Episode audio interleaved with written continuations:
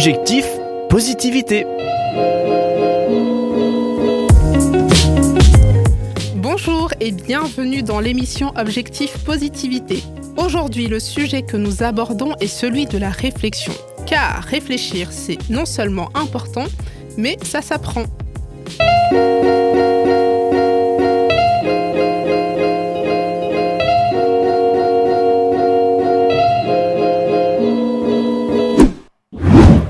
D'après le dictionnaire, réfléchir consiste à concentrer son attention sur une idée, une question, une situation, y penser longuement en l'examinant.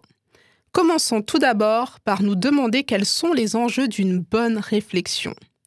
Eh bien, selon l'auteur John Maxwell, la réflexion permet aux bonnes idées de se développer, de trouver des solutions aux problèmes complexes, de faire preuve de créativité, d'innovation, et de prendre des décisions équilibrées, c'est-à-dire qui tiennent compte des faits, des émotions, mais aussi d'une appréciation juste du rapport avantage-faiblesse, bénéfice-risque.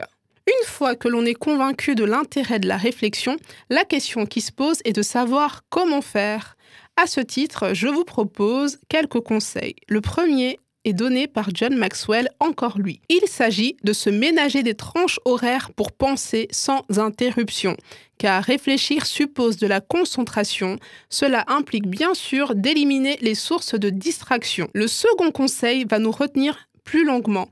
Il provient d'un psychologue et médecin spécialisé dans les sciences cognitives, Édouard de. Dans son ouvrage Réfléchir vite et bien, il fait part d'une caisse à outils pour nous aider à explorer une situation avec un esprit plus ouvert, en sortant de son champ de réflexion initial et en étant plus objectif. Outil 1, c'est la méthode PMI pour plus ou moins intéressant.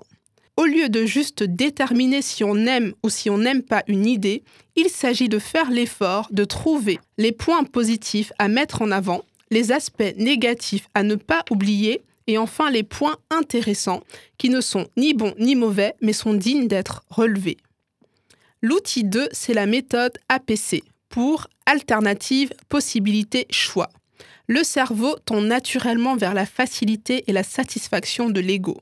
Il s'agit alors de réfléchir à d'autres solutions alors qu'on vient d'en trouver une qui semble convenable. L'idée, c'est de remettre en question quelque chose qui fonctionne et de ne pas rester prisonnier de sa perception première. Troisième outil, la méthode CES pour conséquences et suite.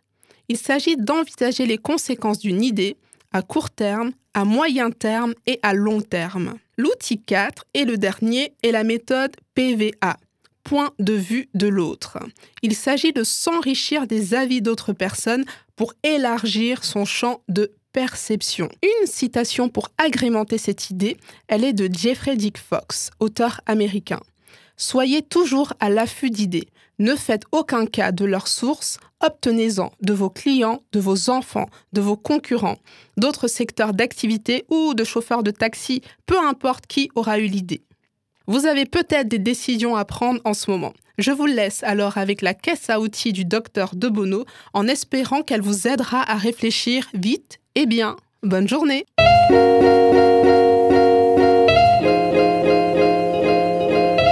Objectif Positivité vous a été présenté par Francine.